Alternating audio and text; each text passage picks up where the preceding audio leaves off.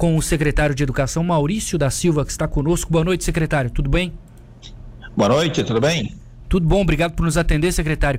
120 vagas na creche Cor e Alegria 2, 160 no CI Dinda, todas em tempo integral. Por que, que a prefeitura decidiu fazer mais compra de vagas, secretário? É porque todos os dias, Matheus, nascem crianças na cidade, né? E quando essas crianças completam quatro meses de idade, que é o tamanho da licença maternidade, Aí a mãe procura a prefeitura em busca de vaga. Por outro lado, Tubarão também recebe uma gama muito grande de migrantes, praticamente todos os dias. São, no início eram migrantes haitianos, eram imigrantes congoleses, e agora nós temos recebido bastante migrantes da Venezuela, além dos nacionais, bastante famílias do Paraná, bastante famílias do Rio Grande do Sul vêm para Tubarão. Eles vêm em busca de oportunidades, eles têm filhos e eles buscam pelas nossas escolas. Então, vagas é, para essas pessoas também. E também vagas para aquelas pessoas que tinham seus filhos na rede privada e com a pandemia perderam o emprego ou tiveram que fazer acordo com a empresa para ganhar menos e permanecer empregados, ou seja, perderam as condições de manter os seus filhos na rede privada, de pagar a rede privada, então nós estamos atendendo estes também. Então, o primeiro grande desafio vencido foi zerar a fila.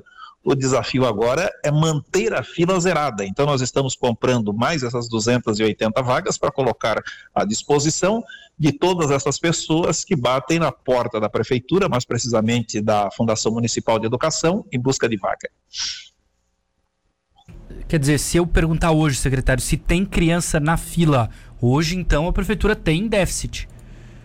É, não, não, pelo contrário, a fila ela continua zerada. Nós estamos nos antecipando, tá? Tá. assim como, por exemplo, a escola Mauá que está prestes a ser inaugurada é uma antecipação. A escola Angélica Cabral, no bairro São Bernardo, é uma antecipação. Então, antes de faltar vaga, nós tomamos providência. O máximo que uma criança fica na fila, Matheus, é quatro dias, cinco dias. Por que quatro dias, cinco dias? Porque há todo um procedimento, não é? Quem procura vaga na prefeitura, primeiro precisa se cadastrar, é o chamado cadastro fila única. Qual é o objetivo do cadastro? É dar transparência. Uhum. É para não dizer assim, ó, o filho do fulano foi na frente do filho do fulano. Não. Porque quando o pai ou o responsável cadastra o filho, eles recebem uma senha e por esta senha eles acompanham a fila. Então eles sabem é, se o filho deles era o terceiro, o quarto, o quinto, ou se o o, se, ou se o segundo foi primeiro do que o primeiro. Então a família faz esse cadastro e a partir desse cadastro nós fazemos a chamada. Então este procedimento todo que eu acabei de falar dura no máximo quatro, cinco dias, é o que a família espera. A partir dali a vaga já está disponível. Para tanto que antes as mães ficavam até três anos na fila esperando vaga. Agora nós invertemos, agora as vagas esperam pelas mães. Entendi. Secretário, a gente tem algumas creches com obras paradas, né? Como a do São João, Margem Esquerda, como a do São Martinho. Se estas estivessem terminadas e aí projetando ampliação de até outras, que se eu não me engano tem uma até que vai ser ampliada, o senhor pode falar sobre isso, é, a gente precisaria comprar mais vagas num mundo ideal, assim, de tudo funcionando, né? As obras terminando rápido? Matheus, primeiro é preciso esclarecer que essas creches que estão, elas não estão paradas, elas estão caminhando devagar, né? Elas são do devagar. governo federal. Correto. É, o, isso, o governo federal começou essas obras em 2017 aqui em Tubarão, depois veio a PEC do teto de gastos, e aí tem praticamente 5 mil creches andando muito devagar pelo Brasil inteiro. Infelizmente, temos duas aqui em Tubarão, onde o dinheiro vem a conta gotas, não é? Então, elas estão caminhando muito devagar. Mas vejam bem, uma dessas creches é no bairro São João e a outra no bairro São Martinho. E tem criança no Monte Castelo, tem no bairro Passagem, tem no centro, tem é, no São Cristóvão, tem no, tem no Sertão dos Correias. Então, o que, que nós estamos fazendo? Onde nós não temos vaga para comprar, onde não tem escola privada para vender vaga, nós fazemos ampliação.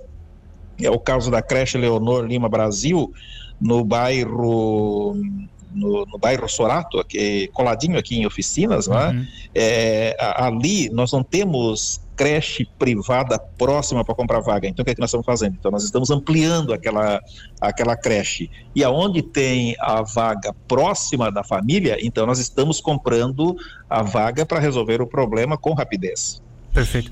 Deixa eu fechar, secretário, fazendo um questionamento sobre uma declaração do prefeito de Criciúma que repercutiu, o senhor deve ter visto, o prefeito Salvaro, que falou que em junho todo mundo vai para a sala de aula, ponto final, embora a legislação do Estado não permita. O que, que o senhor pensa em relação a isso? Já é a hora de colocar todas as crianças em sala de aula ou o momento ainda não é o adequado? Matheus, todas as escolas têm um com, né? Um plano de contingência que uhum. prevê que as crianças têm que estar distantes uma da outra um metro e meio na sala de aula. Enquanto, enquanto esse plano estiver funcionando, e esse plano é feito pela Comissão de Saúde do Estado, aí tem uma Comissão de Saúde é, Municipal também, né? Enquanto estiver funcionando, nós vamos seguir esse plano, ou seja, vamos ter hum, em cada sala de aula a quantidade suficiente de crianças que guarda essa distância de um metro e meio. Se o prefeito de Criciúma já consegue fazer isso, né? Colocar todas as crianças na sala de aula distantes um metro e meio, palmas para ele. Ah, mas pelo que eu ouvi é, num vídeo, não é isso que vai acontecer.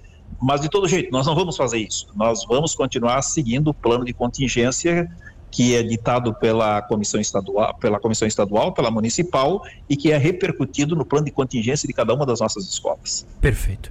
Secretário Maurício da Silva, obrigado por nos atender mais uma vez. Bom trabalho. Eu que agradeço pela possibilidade de falar contigo, com seus milhares de rádio ouvintes e continuamos à disposição de todos. Muito obrigado e boa noite.